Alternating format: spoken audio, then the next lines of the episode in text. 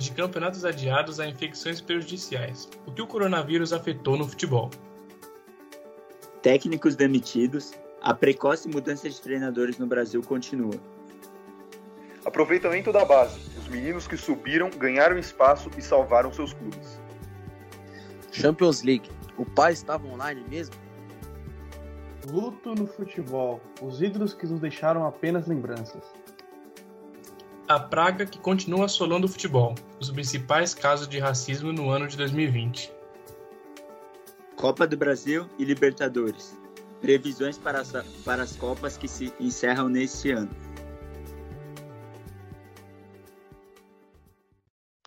Olá pessoal, é, eu sou o André e hoje eu estou aqui com o elenco todo da Chapelada. Estou aqui com o Vinícius, com o Ícaro, o Caio também o Gustavo. A Ana, que também faz parte, ela vai ficar nos bastidores, na, na edição. Mas a gente vai fazer esse podcast, vamos relembrar os principais acontecimentos do ano de 2020, falar aí sobre os principais tópicos nesse ano tão atípico. Chapela Cast. Acho que o Vinícius pode começar aí falando sobre campeonatos adiados e também os técnicos demitidos nesse ano. E aí, Vini, beleza? E aí, Andrezão, suave? É, eu vou começar com os técnicos demitidos. Eu queria destacar o número de técnicos em 2020 que a gente teve. Foram 26 técnicos demitidos, além dos técnicos que receberam propostas de outros times e saíram precocemente dos clubes que eles estavam aqui no Brasil. É, o Brasil ele já é bem conhecido por causa disso, ele já é um, um país que tem essa é, cultura de demitir técnico rapidamente. Então, vários técnicos é, saíram muito rápido. É, o Corinthians, por exemplo, perdeu o Thiago Nunes. É, o Eduardo Barroca saiu de alguns times também. Só ia comentar do caso do Ramon Dias, que ele foi demitido sem sequer estrear né, no Botafogo. Exatamente. Então é tipo, o Brasil tem essa cultura muito bem é, colocada aqui no país, né? E é muito difícil da gente tirar isso porque os torcedores eles ficam ansiosos para ver o time jogando, ganhando, enfim quando perde já fica aquela loucura. E o Diniz é um bom exemplo de um processo ao contrário. Né? Por mais que os torcedores estivessem muito bravos com ele no início da, da entrada dele no São Paulo, ele continuou muito bem, conseguiu levar o São Paulo lá para cima no Brasileirão e ainda está em primeiro, né? Ainda está é, decorrendo, apesar de ter perdido o último jogo contra o Bragantino, ter perdido contra o Corinthians, perdeu alguns jogos aí, mas vem numa fase muito boa, está conseguindo manter a colocação em primeiro lugar. E além disso, além dos 26 que já foram demitidos ano passado, temos o Chamusca, do Fortaleza técnico que foi demitido é, no Brasil. E é mais um para conta, né? E a gente espera que não tenham tantos mais esse ano, mas provavelmente vão continuar. E bom, é, os campeonatos adiados, eu queria comentar um pouquinho de o que aconteceu no ano de 2020, como o André falou mesmo, do ano atípico que a gente teve. É, em maio, o futebol ele já tinha voltado em alguns países, como na Alemanha e na Coreia do Sul. É, eles já é, é adiantaram os campeonatos, mas outros países, muitos outros já é, tinham um pouco de medo de voltar. Tanto que a Espanha, Itália, Inglaterra, eles tentaram voltar é, em junho, mais ou menos no meio do ano, ali um pouquinho depois. Nas Américas, é, o futebol ele estava um pouco distante de voltar, até porque os casos de Covid eram muito altos ainda. Então, no Brasil, principalmente, demorou muito para voltar. Então, os estaduais começaram a voltar bem no Brasil. É, por exemplo, Paulistão, Campeonato é, Gaúcho, enfim, esses campeonatos eles voltaram é, foram os primeiros campeonatos a voltar no Brasil, os estaduais. Então a gente pode citar exemplo aqui o Flamengo Fluminense, que foi transmitido no YouTube e não na TV. E o Palmeiras, que foi campeão do Campeonato Paulista, é, mesmo com a dificuldade que, que os times passavam de ter iniciado é, os campeonatos depois de uma pandemia recorrente, o Palmeiras conseguiu vencer e acabou é, conquistando o título. E logo depois veio o Campeonato Brasileiro, que vai até dia 24 de fevereiro desse ano. Então, é, é uma, uma situação um tanto inusitada.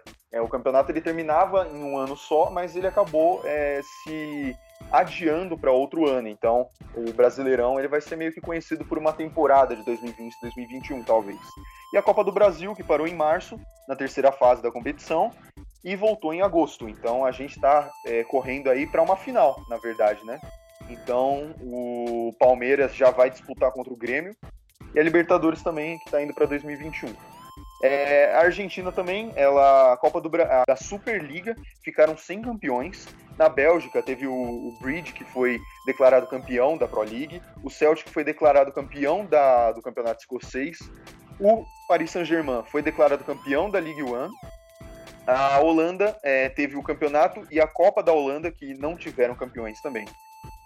Então, só ia citar aí uma coisa que você falou que realmente foi bem complicado para todo mundo, para todos os times, né? E na Argentina eles criaram um, um, campeonato, né, que é a Copa Diego Armando Maradona. Eles criaram essa Copa só para os times não ficarem parados, né? Porque, inclusive, quando o River foi jogar com o São Paulo, ele estava já seis meses sem jogar. Ele só jogava a Libertadores ou a Sul-Americana. E eles inventaram essa Copa já que as Copas tinham sido canceladas, né? Então foi, foi bem complicado aí para as confederações se virarem aí com, por causa dessa pandemia, né? Mas e aí, Gustavo, fala um pouco da base dos jogadores que infectados, alguns times tiveram surto de Covid aí, né? O que você tem a dizer sobre isso? Beleza, como é que está, André? Vinícius, pessoal de Chapelada, pessoal que está ouvindo aí. E, bom, é, começando falando aí sobre, a, como o Vinícius falou, sobre a pandemia né, do Covid-19, foi realmente é, bastante complicado, principalmente por conta do, da volta precoce dos clubes, dos clubes dos campeonatos aqui do Brasil que mesmo com a situação da pandemia não tão controlada, acabou voltando, gerou com surto, surtos diversos nos clubes. Né? O protocolo sofreu diversas mudanças, principalmente após a volta do Brasileirão na primeira rodada, se eu não me engano, contra o Goiás. O São Paulo não teve jogo porque quase todo o time do Goiás foi infectado e acabou não tendo jogo. Então, após diversos eventos, é, o protocolo veio mudando, só porém até hoje a gente tem ainda casos de Covid nos times. Teve o, o Torógano no São Paulo, a gente teve jogador que pegou duas vezes, como o Gustavo Scarpa do Palmeiras. Então, foi realmente bastante complicado. O Flamengo passou por algo parecido, que já dá o gancho para os jogadores da base, porque o Flamengo principalmente, né, quando teve o surto de Covid no clube, é, muitos jogadores acabaram não jogando do time principal, e alguns por terem contato com os jogadores que se infectaram, então para não gerar muito, muito problema não foram para o jogo, deu espaço para jogadores da base surgirem. E é, surgiu grandes nomes, alguns do time de Flamengo, como o próprio goleiro Hugo Souza. Então deu espaço para muito. E esse, esse ano, principalmente 2020, foi muito pautado essa questão da base, porque nós temos três clubes, principalmente paulistas, que se destacaram muito por dar chance a jogadores vindo da categoria de base e se destacaram. Os times estão em, é, em grandes campeonatos, em finais de campeonatos. Três deles, é, vou começar citando aqui o Santos, que é semifinalista, possível finalista, vai, a gente vai saber semana que vem, é, da Libertadores. É, tá bem colocado no Brasileirão. Também tem grandes destaques como o Caio Jorge, o Sandrini, o João Paulo John, que são dois goleiros que se destacaram muito no Santos, depois da venda dos goleiros titulares, como o Vanderlei, que foi para o Grêmio. Então o Santos teve bastante destaque nessa questão. É, outro time que também é líder do Brasileirão, que é o São Paulo. São Paulo que foi eliminado da Copa do Brasil, porém na semifinal, que acho que foi um dos mais longe que ele já chegou, jogando bem. E é, é primeiro colocado também do Brasileirão com grandes nomes. O principal dele, Gabriel Sara, o Luan, que faz bastante falta ao time, a gente pode ver no jogo contra o Bragantino, o Igor Gomes e o Brenner, que é um dos artilheiros do Brasileirão e um dos artilheiros, o artilheiro do São Paulo né? É, surgiu esse ano com um jogo do Corinthians que fez gol, então assim. É, o São Paulo também vem apostando também nessa categoria de base, junto com o Fernando Diniz, que aposta muito nesses garotos. E tá trazendo um bom, um bom trabalho aí. O São Paulo vem com grande chance para ser campeão. E o outro, que é o, provavelmente um dos que tá mais destacando, que é o Palmeiras, que é finalista da Copa do Brasil, semifinalista da Libertadores e pra, com um pé, já um pé e meio na final, ser de 3 a 0 o primeiro jogo contra o River Plate. É, e também está muito bem colocado no Brasileirão, se eu não me engano, em quinto ou quarto, sexto, por ali, está na Libertadores. Então, assim, é, o Palmeiras teve um jogador que foi convocado para a seleção brasileira, que veio da base do Palmeiras, que foi o Gabriel Menino, jogou muito bem contra o River Plate. Você tem também o Gabriel Veron, Patrick de Paula, que decidiu o pênalti na final do Paulista, dando o título para o Palmeiras. Então, acho que foi um ano para abrir um pouco os olhos né, do, dos clubes brasileiros, que a base, às vezes, vale muito dar chance para esses garotos, às vezes vale muito mais a pena do que grandes contratações. A gente tem o exemplo do Atlético Mineiro, que gastou mais de 190 milhões de reais em contratação, sem contar o dinheiro que eles gastam com o São Paulo. E tá em terceiro colocado no Brasileirão, mas não teve grande destaque. Ele perde alguns jogos assim muito fáceis contra o São Paulo, que foi um jogo ali de vice-líder contra líder. E ele acabou tomando 3 a 0 um jo jogos assim que ele não pode perder, ele acaba perdendo, não tá em grandes competições, ele tem apenas o brasileiro e não tá assim tão bem quanto deveria com o elenco, com o dinheiro que gastou. Então acho que é um ano assim para expandir os horizontes, os, os, brasileiros, os clubes brasileiros começarem a olhar com outros olhos para as categorias de base. Não, exatamente. É, o Santos, como você falou, sempre fez esse trabalho, até porque nunca conseguiu contratar grandes jogadores. Sim. Mas eu achei muito legal o Palmeiras e o Flamengo, porque eles são dois times que são bem estruturados financeiramente. E, pô, deram chance para os moleques da base. O Flamengo, até por conta da, de um surto, mas deram chances e esses moleques apareceram, então decidindo jogos, né? Isso é muito bacana mesmo. Sim, e o Palmeiras é interessante porque já era esperado esse tipo de acontecimento, por conta que nos últimos dois, três anos, todas as finais de brasileiro, Libertadores, sempre era São Paulo e Palmeiras no Sub-20. Então o Palmeiras já tinha uma base muito boa, só que ela nunca era muito bem explorada. E acho que esse ano eles conseguiram abrir os olhos para isso e tá dando resultado, né? Eles são finalistas em grandes competições. Sim, sim, pô. Estão indo bem demais. É bom, falar um pouquinho também sobre a Champions League, que muita gente não sabia como ia ser, né? A Champions tinha sido é, suspensa por um tempo quando houve a pandemia do, da Covid-19. E a gente teve é, os jogos da Champions, a gente teve os jogos lá em agosto. E foi uma coisa bem diferente. A gente estava acostumado com aquela fase de mata-mata, os jogos ida e volta. E a gente teve somente de os jogos e de ida, né? Somente um jogo é, todos lá em Portugal, que era um país que estava sofrendo menos, digamos assim, com a Covid-19, é, em estádio único, em estádio neutro. E foi uma coisa bem diferente, né? O Paris Saint-Germain se destacou, teve até aquela coisa do Neymar, o pai tá on, o pessoal se mobilizou aí nas redes sociais a favor dele. E ele foi destaque nessa fase final de Champions, ele conseguiu levar o PSG aí à final. E também teve o Bayern, né, que se destacou pelos grandes jogos que fez, é, um jogo Bayern e Barcelona que todo mundo acreditava que ia ser equilibrado. Acabou sendo um massacre. O Bayern venceu por 8 a 2 destruiu o Barcelona. Foi até a partir daí que começou os rumores se o Messi ficaria ou não no, no Barça. E esses dois times foram que mais se destacaram. A gente teve também times pequenos, o Atalanta, o Leipzig, que deram bastante trabalho também. E esses dois times, o PSG e o Bayern, chegaram até a final.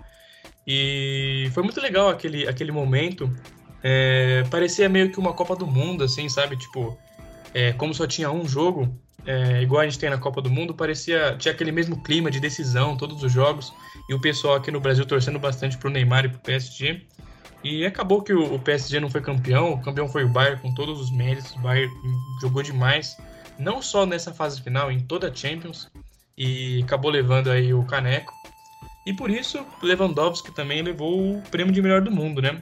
É, isso foi bastante discutido nas redes sociais, de falando que o Neymar talvez merecia mais, é, que o Messi talvez poderia ganhar. Mas o Lewandowski, até pelos títulos que ele ganhou, ganhou Champions League, ganhou o Campeonato Alemão, ganhou a Copa da Alemanha, não tinha como ele não ganhar também o prêmio de melhor do mundo, né? Eu queria falar um pouco com o Caio é, sobre alguns ídolos que nos deixaram, né? Esse ano, infelizmente, a gente teve é, algumas mortes bem, bem marcantes. É, eu queria que o Caio contasse um pouco sobre isso. Fala aí, Caio, tudo bem? Oh, tudo bem? É, olá a todos que estão nos escutando. É, André, infelizmente esse ano de 2020 teve diversas perdas. A maior delas foi, sem dúvida nenhuma, foi a morte do ídolo argentino, né? o Diego Armando Maradona. Ele morreu no, aos seus 60 anos e, meu, é, não, não tem nem o que falar da importância que ele teve pro futebol. Tipo, é algo que não dá para se expressar. Não, não, não, não tem como se expressar isso. E também a importância dele dentro da Argentina, né? Acredito para mim que ele seja o principal ídolo é, do futebol argentino, então é, não tem nem o que falar.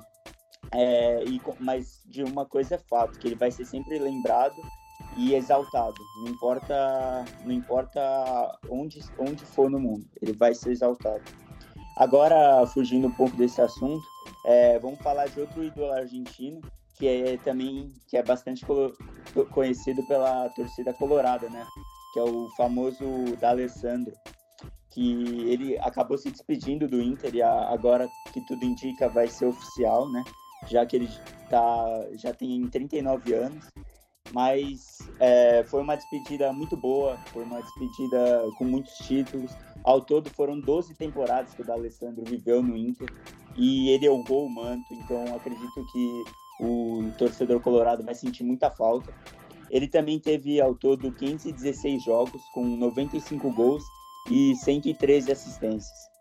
Ele também conquistou 12 títulos, dentre eles tem Libertadores, tem Copa Sul-Americana, seis campeonatos gaúchos, é Copa Gaúcha, então é com certeza um ídolo. E também agora, semana passada ou essa semana, ele foi oficializado como novo reforço do Nacional, de, Nacional do Uruguai. E aí agora ele vai tentar fazer esse, vai fazer um novo capítulo né, na sua história brilhante como jogador. Agora, falar sobre um outro assunto chato também, que infelizmente continua é, presente no nosso futebol, são os casos de racismo, né? Infelizmente a gente ainda se depara com esses casos, uma coisa lamentável aí pra gente estar tá vivendo em 2020. Eu acho que o Ícaro poderia começar aí falando sobre é, algum, alguns casos bem importantes. Bom, só pra gente abrir o assunto, eu queria falar que entre 2014 e 2019, os casos de racismo no futebol aumentaram 235%. Esse relatório foi feito pelo Observatório da Discriminação Racial no Futebol. Ainda não fizeram o relatório de 2020, porque foi um ano que, que tiveram menos meses de bola rolando e tal, então ainda não está pronto. Mas é espantoso esse, esses números, eu queria até a opinião de vocês sobre isso, que o número de casos que só aumenta cada dia mais. Eu queria a opinião de vocês um pouquinho mais nesse assunto. É, o que eu falei, eu acho é lamentável a gente viver isso em pleno 2020, assim, sabe? É, e eu acho que em alguns casos aí a gente teve situações bem interessantes, né? A gente vai falar um pouco mais sobre isso, mas não tem muito o que falar, não. Eu só acho lamentável mesmo e, e o pior que não é nem que a gente tenha uma é, uma continuidade, a gente tem uma crescente, né? Isso é pior ainda. Sim, não, com certeza. Uma coisa que às vezes até uma, uma visão, às vezes assim, eu sou um cara bastante otimista, é, eu acho que um ponto positivo que a gente pode tirar disso, se é que se pode tirar um ponto positivo disso, é a mobilização. Eu acho que principalmente nesse ano de 2020 que a gente viveu, a mobilização com essas com esses acontecimentos horrorosos foram ah, talvez muito maiores do que antes. A gente teve o movimento do Black Lives Matter nos Estados Unidos, é, jogos de diversos esportes foram parados. A gente teve o caso do, do PSG lá no jogo da Champions, que eles decidiram não jogar depois do caso. Então, às vezes, tendo um lado assim um pouco mais otimista em relação ao futuro, talvez acho que a gente pelo menos está com, começando a discutir um pouco mais isso. A gente está começando a botar mais o assunto. As pessoas estão começando, não tendo, sendo punidas da maneira que devem, mas já estão falando sobre isso. Eu acho que isso é importante comparado antigamente, que o caso era abafado, ah, comentava isso, mas não falava muito. A gente tem jogadores que são ativos na causa, isso é muito importante em todos os esportes. Então acho que é uma causa que tá ganhando força e se Deus quiser, as coisas vão melhorar daqui para frente. É, mais ou menos o que o Gustavo falou, entendeu? Tipo, é, apesar de, de, ter começado e ter é, continuado, né, ter aumentado os casos, os jogadores, enfim, atletas, as pessoas em geral, elas estão se mobilizando muito mais. Então, o Lewis Hamilton, um cara excepcional nesse caso, o cara luta muito contra o racismo. É, o próprio LeBron James postou algumas coisas, o Mbappé, enfim, é, vários jogadores, vários atletas estão é, é trazendo mais esse assunto à tona, que é para principalmente é, as pessoas começarem a se mobilizar mais e ver que realmente é um assunto a se tratar, não é para se deixar de lado. E era o que acontecia antigamente, as pessoas faziam piada, chamava disso aqui, ah não, mas isso aqui é zoeira, entendeu? Às vezes a gente é, fazia brincadeira antes e não sabia se a pessoa estava realmente gostando ou não. Ela falava que gostava, mas podia estar tá, tá sentindo raiva. Então agora a gente tem essa liberdade de expressão maior. As pessoas conseguem ter uma cabeça mais aberta para entender de que não são não, não é a graça delas que vai ser a dos outros. Então, acho que os atletas estão trazendo, os atletas, enfim, as pessoas, é, os movimentos estão trazendo esse assunto à tona e estão deixando é, o, o assunto mais importante. Tanto o racismo, homofobia, todos esses assuntos eles têm que ser bem tratados e da mesma forma que o racismo está sendo tratado. Sim, é, é, não tem muito o que fugir, é o que vocês disseram, mano. É, é inaceitável ainda existir. Em pleno 2020, ainda existir casos de racismo, 2019, meu, é. E saber que esse número só vem crescendo é um retrocesso na, na nossa sociedade, meu, isso é inadmissível. E eu, é, eu acho que é basicamente isso mesmo.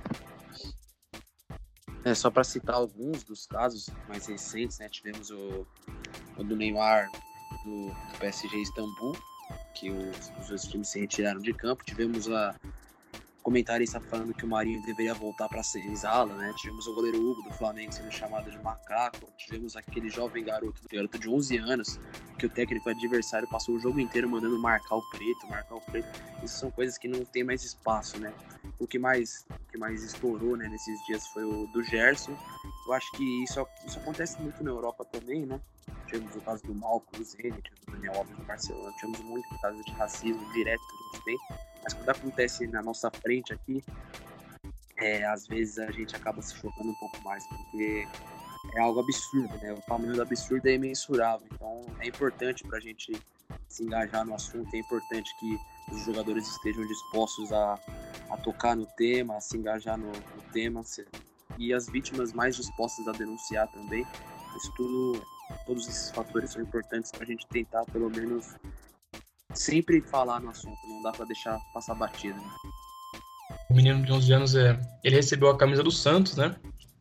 E ele foi até convidado pelo, pelo Santos para é, para fazer um teste nas categorias de base e tudo mais. Mas é o que todos vocês falaram, o mais importante de tudo isso é a mobilização que está tendo é, e toda a revolta né, do povo que não, não tá mais se calando diante desses casos, isso é o mais importante. Que a gente deu um, é, um giro legal aí dos anos, desse ano de 2020, como que foi, os principais acontecimentos, os principais tópicos. E agora, falar um pouquinho sobre previsões, previsões para 2021. Como o Vinícius falou, é, devido ao adiamento das competições, a gente vai ter a finalização delas do comecinho agora de 2021. Libertadores vai ser decidido agora em janeiro. É, Copa do Brasil em fevereiro. O Campeonato Brasileiro também vai se encerrar só em fevereiro. E eu queria saber de vocês. A gente teve o primeiro jogo aí da, da Libertadores entre Palmeiras e River. É, o primeiro jogo foi 3 a 0 o Palmeiras deu um baile no River. E eu quero saber de vocês previsões aí para a semana que vem, se tem algum favorito. Eu acredito que todos têm a mesma opinião. Mas o que, que vocês acham que vai rolar aí na semana que vem no jogo de volta? Bom, para mim, a parada entre o Palmeiras e o River já está resolvida. O Palmeiras já pode, já pode embarcar para o Maracanã, tá na final. E o Santos, eu acho que deu um passo muito grande para ir para a final. O, o, empate foi um ótimo resultado, apesar do pênalti não marcado. Sair com o empate da Bomboneira é sempre um lucro, é um resultado muito bom. E eu confio que o Santos tem capacidade para vencer o Boca no jogo da volta. E eu tô apostando numa final brasileira no Maracanã, viu? Eu acho que eu tô na mesma que o Wilson, na verdade. Eu acho que o Palmeiras é, tem muita chance de continuar, só se o River tiver um jogo surpreendente, né? Diferente do que foi no primeiro jogo, um jogo muito fraco pela, pela parte do River, começou bem, mas depois tomou gol, os caras não conseguiram voltar. É, eu acho que se eles conseguirem um milagre de empatar, é, ou virar o mesmo jogo, enfim, é, talvez tenha chance, mas eu acho muito difícil, eu acho que vai dar Palmeiras e Santos na final mesmo. Ah, eu tô com vocês também, é, mas eu só queria deixar que eu acho que o Palmeiras tem que entrar ligado nesse jogo. Por mais que tipo, ele já construiu uma boa vantagem, o River é um time de muita história e, querendo ou não, ele já conseguiu reverter um resultado de 3 a 0 contra o Jorge, Jorge Wilson. Depois, no jogo da volta, ele, ele fez 8 a 0 Tudo bem que é muita diferença, também tinha o um mando de campo que tá, tava inverso, mas eu acredito sim que o Palmeiras vai avançar para a final e tem tudo para fazer uma final brasileira no Maracanã contra o Santos e ser um baita jogo. É, não, eu tô com o cara nessa porque eu acho que o Palmeiras está com 80% já, já de, assim, de estar na final. Mas ainda tem um 20% que eu já vi muito 3 a 0 revirar no jogo de volta. E o River é um time que, cara, você não pode estar bobeira. Você não pode dar bobeira. Porque os primeiros minutos do, de Palmeiras e River, o River jogou muito bem. O River jogou muito bem. O River perdeu aquele gol que foi a defesa, uma linda defesa do, Ever, do Ed, Everton. E aí, cara, tem que tomar muito cuidado. Se esses caras entrarem ligados os 90 minutos, o Palmeiras tem que entrar ligado o dobro, porque é um time realmente bem perigoso. Um time, quantas semifinais já de Libertadores nos últimos anos ele jogou, já foi campeão. Então é um time que tem que ficar bastante ligeiro. E o Santos, eu acho que o Santos tem um, um favor, que foi aquele pênalti não marcado. Viralizou muito aquele pênalti não marcado pro Santos. O Santos fez um jogaço, conseguiu segurar o Boca na bomboneira. Só que aquele pênalti viralizou inclusive na Argentina como um pênalti roubado. Teve revistas e jornais argentinos que lançaram matéria falando que era para ter sido pênalti. E então eu acho que eu acho que o Santos vem muito mais motivado para esse jogo, ele vem muito mais empolgado, não vem tanto recuado, tanto assim nervoso, ele vem bem, bem mais confiante, esse time do Santos confiante deu um, um, baile no Renato Gaúcho do Grêmio. Então, né, a gente tem que ficar esperto. Eu, eu acho que ainda tô com, nem tô com o pessoal todo aí, que eu acho que a final vai ser Palmeiras e Santos, mas eu não acho que vai ser algo, eu acho que vai ser com emoção, do jeito brasileiro, eu acho que não vai ser algo tão simples. Eu tô nessa também. Eu, eu em relação ao jogo do Palmeiras e River, eu acho que eu acho que é aquilo que o Caio falou. Eu acho que o Palmeiras passa sim, mas se o Palmeiras entrar desligado, achando que já passou, vai se complicar nesse jogo aí. Então, eu acredito que o Palmeiras não vai jogar assim. Mas é, tem que tomar cuidado. O River também é um time muito bom. É, e do outro lado, Santos e Boca, é, foi o que vocês falaram. O Santos fez um ótimo jogo. O, o empate em 0 a 0 na Bomboneira é um bom resultado, não é um mau resultado, não. É, só que devido às circunstâncias do jogo, é, fica aquela frustração, né, de que a vantagem poderia ser melhor, porque o 0 a 0 não é uma grande, não é uma vantagem para o Santos, porque agora na Vila Belmiro um 0 a 0 leva para os pênaltis, uma, uma derrota para o Boca classifica o Boca e qualquer outro empate com gols classifica o Boca também. Então o Santos para se classificar precisa ganhar o jogo. E o Boca tem uma defesa muito boa. O Boca levou só três gols nessa Libertadores. É, vai ser um jogo bem, bem difícil. Mas eu também confio no Santos, confio que o Santos é ligado no jogo, motivado com essa questão do pênalti, acho que ele consegue é, ganhar assim, jogando em casa e consegue classificar para essa final. Aí, ainda também teve o acontecimento da pedra no ônibus, que eu acho que vai dar mais motivação para a equipe com Santista. Certeza. Então, acredito sim que o Santos vai entrar muito motivado para conseguir essa classificação. Sim, sim. André, não, não vai ser fácil, você vai sofrer, André. Não, vai ser difícil, vai ser difícil, eu já tô prevendo já o sofrimento. Mas enfim, vamos passar para o próximo tópico, tópico Copa do Brasil. É, a gente teve aí os últimos jogos, agora no finalzinho do ano, né? Os jogos de semifinal. O Palmeiras passou pelo América Mineiro e o Grêmio passou pelo São Paulo. É, a gente vai ter essa final aí em fevereiro, Grêmio e Palmeiras, um grande jogo. E aí, o que, que vocês acham que vai dar nessa final? Olha, eu acho que entre Grêmio e Palmeiras, assim, eu, né, como tô vendo um grande impasse, porque eu quero muito que o Palmeiras ganhe, mas ao mesmo tempo é o rival do São Paulo. Mas eu acho que, assim, acho que o Renato Gaúcho ficou muito imprevisível depois desse jogo contra o São Paulo. Porque foi até um comentarista, acho que da, do Sport TV, falou que o Renato Gaúcho ele teve a humildade de a, a destruir o estilo de jogo dele para conseguir parar o São Paulo. Que era jogar com todo mundo atrás, jogar na bafa, jogar é, retranca, pressionando o árbitro, pressionando os jogadores. E ele abandonou tudo que ele jogava para conseguir fazer isso. Então acho que contra o Palmeiras, a gente não sabe se ele vai manter o esquema tático, que ele sempre jogou, se ele vai fazer alguma mudança radical para conseguir parar o Palmeiras. Se ele tá, ele deve estar ajudando bastante o Palmeiras. E o Palmeiras, cara, o Palmeiras é um time muito talentoso. O que a gente falou aqui da base, o time tem, tem jogadores muito muito talentosos. O time que meteu 3 a 0 no River Plate, entendeu? Então, por essas ainda eu acho que dá Palmeiras. Mas eu, eu acho que dá Palmeiras um 2 a 1 com aquele abafa no final do Grêmio. Mas eu ainda acho que o Palmeiras ganha pelo talento e pela bola que joga. Também não é um time tão assim com um esquema, esquema tático definido igual o São Paulo. Ele consegue variar o esquema tático, ele não fica preso na posse de bola, preso na saída com, com quatro jogadores. Não, ele, sa ele sabe dar o chutão, ele sabe criar jogada, ele tem jogadores que fazem jogadas individuais. Então acho que é um time nesse quesito de imprevisibilidade melhor que o São Paulo. E o Grêmio vai ter que lidar com isso. E ainda por isso acho que dá Palmeiras. Olha, eu acho que assim, é, o Gustavo comentou essa ideia do Grêmio ter, o Renato ter mudado o estilo tático do Grêmio, é, ter colocado o Grêmio lá atrás, segurando a jogada do São Paulo. O São Paulo é muito forte na área ofensiva, é muito é, passe curto, é, sair jogando com a bola. Mas se o Grêmio fizer um gol no Palmeiras, eu acho que o Grêmio não vai mais sair para jogar. Eu acho que se o Grêmio ficar retrancado, que nem ficou contra o São Paulo, o Palmeiras não vai conseguir fazer nada, talvez.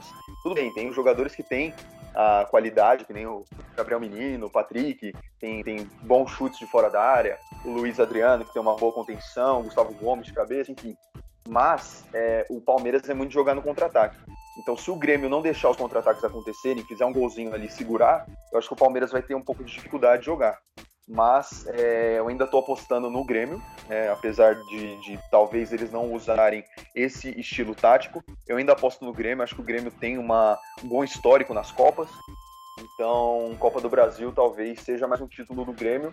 Mas assim, não pode é, é, a gente não pode descartar o Palmeiras. O Palmeiras também está tá vindo muito forte. Mas, de qualquer forma, acredito que o Grêmio leva essa Copa do Brasil. É, eu concordo um pouco com o que o Vinícius falou, do, do estilo copeiro que o Grêmio tem. Nessas horas, o Grêmio, não importa o estilo de jogo que ele faça, o Grêmio sempre cresce muito nessas horas. Tem o Renato ao seu favor. Palmeiras, eu acho que por momento, o Palmeiras seria o favorito. Mas o Palmeiras está ainda dividido em três competições, ainda vai ter, tem algo para rolar até lá, a gente não sabe o que rola até fevereiro, pode perder jogador, tem coisa para acontecer ainda. Então, em questão de estabilidade, eu acho que o Grêmio passa um pouquinho mais de confiança né, que o Palmeiras para esse jogo decisivo, mas é aquela final de apertadíssimo, 51% a 49 para o Grêmio, é muito apertado mesmo. Vamos ver o que vai rolar. O Grêmio não foi, não jogou bem contra o São Paulo, não fez um confronto legal. O Palmeiras pegou o América Mineiro, fez a sua parte, como deveria ter feito, passou. E vai, vamos ter uma final digna, acho justo. Vai ser muito equilibrado. Vamos ver o que rola até fevereiro ainda, mas eu, eu fico com o Grêmio também no momento, com um pouquinho de vantagem ainda, apesar do, da bola que o Palmeiras vem jogando. É, eu concordo plenamente com o Ícaro que vai ser um jogo equilibradíssimo. É, mas eu, eu aposto, diferente dele, eu aposto no Palmeiras. É, eu acredito que o Palmeiras vai se sagrar campeão. É, principalmente por eu acreditar que o, o Palmeiras não vai levar a Libertadores, então como eles eu acho que eles já vão estar um pouco mordidos aí depois dessa derrota na Libertadores, eu acredito que eles vão dar vão dar a vida para ganhar a Copa do Brasil novamente. Então eu acredito que o Palmeiras ganha sim é, a Copa do Brasil, mas tem tudo para ser um jogão, até porque é inegável o retro, retrospecto do Renato em competição de mata-mata, né? O cara é, é, sabe jogar, mas eu acredito que o Palmeiras tem, tem tudo para sair vencedor. Então, eu também é, eu concordo um pouco com, com o Caio. Eu acho que o, o Grêmio é um time muito copeiro e sempre se dá bem nessas, nessas decisões, né? Mas o Palmeiras eu acho que tá jogando mais bola. O Palmeiras tá. É... Eu acho que tá, tá jogando melhor mesmo, tem apresentado um futebol melhor. O Renato, como disse o Gustavo, ele meio que abandonou o jeito que o Grêmio jogava. O Grêmio jogava sempre para frente, jogava sempre com a posse de bola. E nos últimos jogos, acho que até por conta das, das últimas duas eliminações tão é, marcantes do Grêmio, né? Aquela para o Flamengo é, na Libertadores de 2019, que perdeu por 5 a 0 e agora para o Santos, que perdeu por 4 a 1 O Renato é, preferiu agora deixar o time um pouco mais recuado, é, com mais probabilidade de não tomar gol. E Só interrompendo que... um pouquinho aqui, André, eu queria citar que o Grêmio desde 2017 vem acumulando seguidos fracassos, né? E eu acho que isso contribuiu muito para o Renato abdicar nessas horas do estilo de jogo dele, porque ele novamente chegou numa semifinal. Dessa vez ele sabe que ele não pode perder, porque o Grêmio vem acumulando seguidas eliminações, precisa dar de novo uma resposta para a torcida e ser campeão. Então eu acho que pai, o Grêmio vai com tudo nesse daí. Sim, então eu também acho que o Grêmio vai com tudo. É, mas o Palmeiras é, como eu quero que o Santos seja campeão da Libertadores, eu acredito que o Palmeiras também não vai ganhar. Então eu, eu acho que é aquilo que o Caio falou. O Palmeiras vai, também vai vir com tudo, vai ser a, principal oportunidade de título do Palmeiras nesse ano. É, vai ser um jogaço, vai ser um jogaço, mas eu aposto nos meninos do Palmeiras aí fazendo a diferença e levando mais essa Copa do Brasil para o Palmeiras também.